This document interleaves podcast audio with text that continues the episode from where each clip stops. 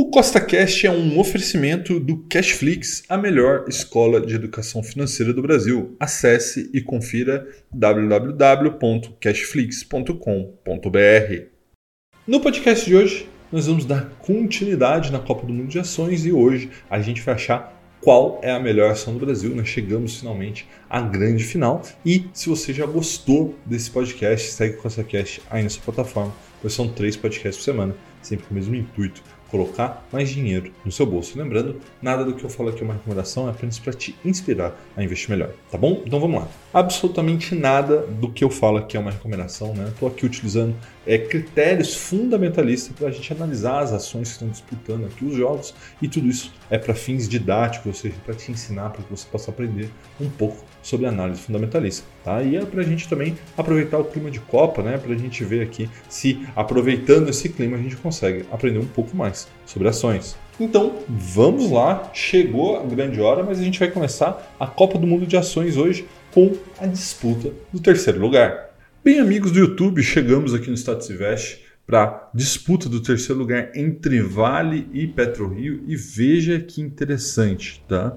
Se você olhar o placar dado aqui pelo Status Invest, foi 14 a 14, praticamente um empate técnico entre as duas empresas, mas por algum motivo que eu não sei te dizer, que eu não consegui descobrir, ela deu aqui, o Status Invest deu a vantagem para a Vale, né? Não sei se foi por uma questão até de maior market cap, alguma coisa assim, mas o fato é que PetroRio, essa pequena gigante, fez frente à grande empresa que é a Vale, né? Gigante global aí do minério de ferro, da mineração, e aí mérito total da PetroRio, que perde a peleja, mas cai atirando, né? Perde aqui, de fato, para uma grande oponente e, impede igualdade, né? 14 a 14. Então vamos ver como isso aconteceu.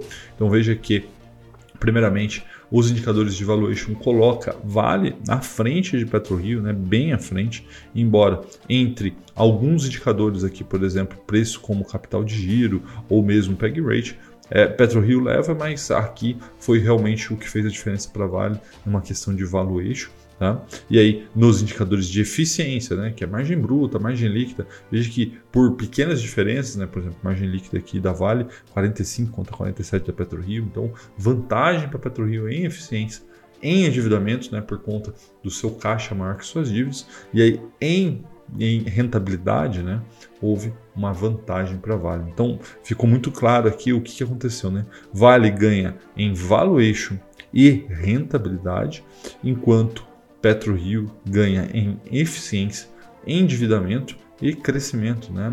Embora a Vale cresça muito, né, 50% do seu lucro ao ano nos últimos 5 anos, PetroRio cresce mais do que isso. Tá? Então foi uma grande peleja, mas de fato aqui Vale ficou à frente por conta do valuation, né? aquilo que eu sempre falo para vocês. Preço importa, importa muito. E vamos agora para a nossa grande final para a gente ver quem que vai ganhar a Copa do Mundo de Ações.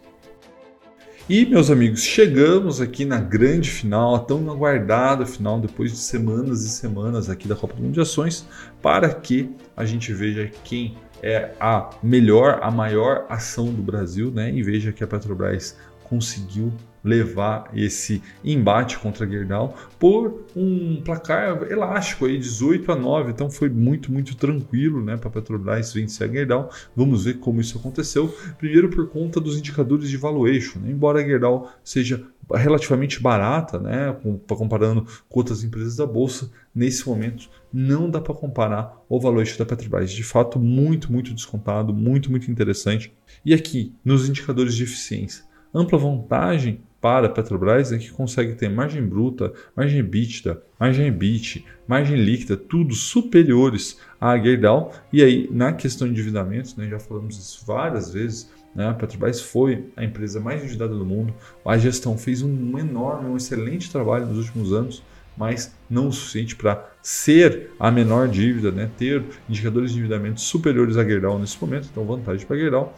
E aí, em termos de rentabilidade, não tem como comparar com a Petrobras. Né?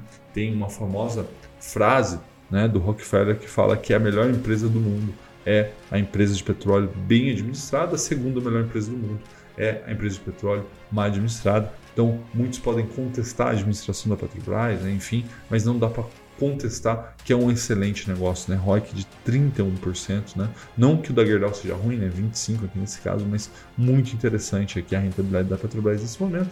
E aí, ligeira vantagem para o crescimento aqui da Gerdau. Então, né, meus amigos, a gente tem aqui a vitória da Petrobras tá? por conta dos indicadores de valuation. Né? Como eu sempre digo, preço importa e importa muito. Então vamos ao pódio final aqui da Copa do Mundo de ações. Em terceiro lugar, ficou a Vale, né? A Vale 3, gigante aí da mineração, do minério de ferro. Em segundo lugar, ficou a Gerdau GGBR4, né? Que é uma empresa siderúrgica também, uma empresa muito tradicional no Brasil. E em primeiríssimo lugar, ficou a Petrobras, Petri 4, a famosa Petri 4, né, uma das empresas mais conhecidas do Brasil, ficou em primeiro lugar, muito por conta das suas questões atuais, né, referente ao novo governo, que está fazendo com que a situação caia muito. Então, com isso, o preço se torna muito atrativo e aí ela conseguiu ficar em primeiro lugar aqui na nossa primeira Copa do Mundo de Ações. Bom, um forte abraço e até a próxima!